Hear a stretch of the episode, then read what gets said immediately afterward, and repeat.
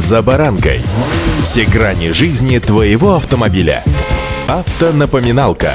Комментарии экспертов. Советы по обслуживанию автомобилей в программе «За баранкой». В нашей жизни происходит много чего, чему мы придаем либо малое значение, либо не придаем вовсе, а стоило бы. В автомобиле, по большому счету, все точно так же. Вот ситуация. Движетесь вы по дороге, загорается лампочка бензобака, сигнализирующая, что пора бы подкормить кобыл под капотом. Вы вписываете заезд на АЗС в свой маршрут и в зависимости от наличия свободного времени, да и запаса хода, заезжаете таки на заправку. Подъезжаете к колонке, глушите машину и открываете люк бензобака. И тут начинается шипение. От неожиданности даже можно и испугаться, дескать, не понял, что такое. С вами за баранкой Александр Карпов. Здравствуйте.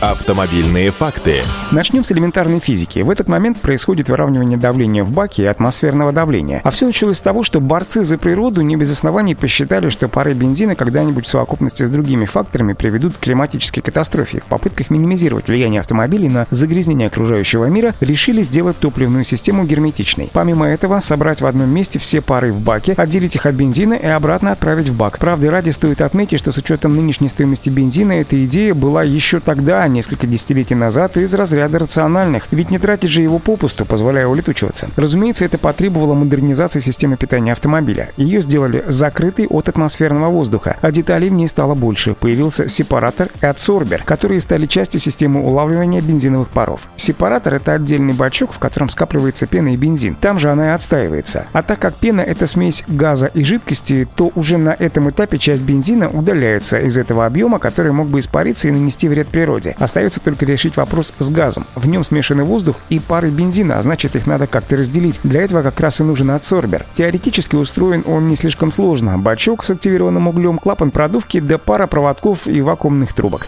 Автомобильные факты. Стоит отметить, что как в поговорке «вода дырочку найдет», так и с газами. Они тоже нет-нет, да и находят все-таки себе дырочку, ведь система состоит из нескольких частей. Разорвать бензобак пары топлива, разумеется, не способны, а вот в случае достаточно быстрого падения давления внутри бака атмосфера вполне способна сотворить с ним чудеса. Ну, например, немного деформировать его. Как понять, что адсорбер перестал работать? На некоторых автомобилях даже есть специальные датчики давления в баках. Они и сами подскажут, что в этой системе что-то происходит не так. Некоторые машины даже имеют отдельную лампу, которая загорается в случае неисправности адсорбера. Причем эта лампа может загореться даже от неплотно закрученной пробки бензобака. В других случаях симптомы многочисленные и неочевидны. Может случиться что-то похожее на неисправность бензонасоса, могут плавать холостые обороты, может быть осложнен пуск двигателя. Все это, конечно, не очень наглядно, так что в первую очередь лучше ориентироваться как раз на шипение из-под пробки бака. В норме оно должно присутствовать. Давление в баке, как вы понимаете, сами не всегда совпадает с атмосферным, так что этот своеобразный звук пугать вас не должен. Но если становится очевидным, что со временем звук становится все громче и громче, вот это уже плохой признак. И уж совсем плохо, если слышно, что деформированный бензобак совершает хлопок при открывании пробки. Это уже, что называется, колокол или мольба о помощи топливной системы, игнорировать которую попросту опасно. Друзья, будьте внимательны, присматривайтесь и прислушивайтесь к своему автомобилю. И удачи! «За баранкой»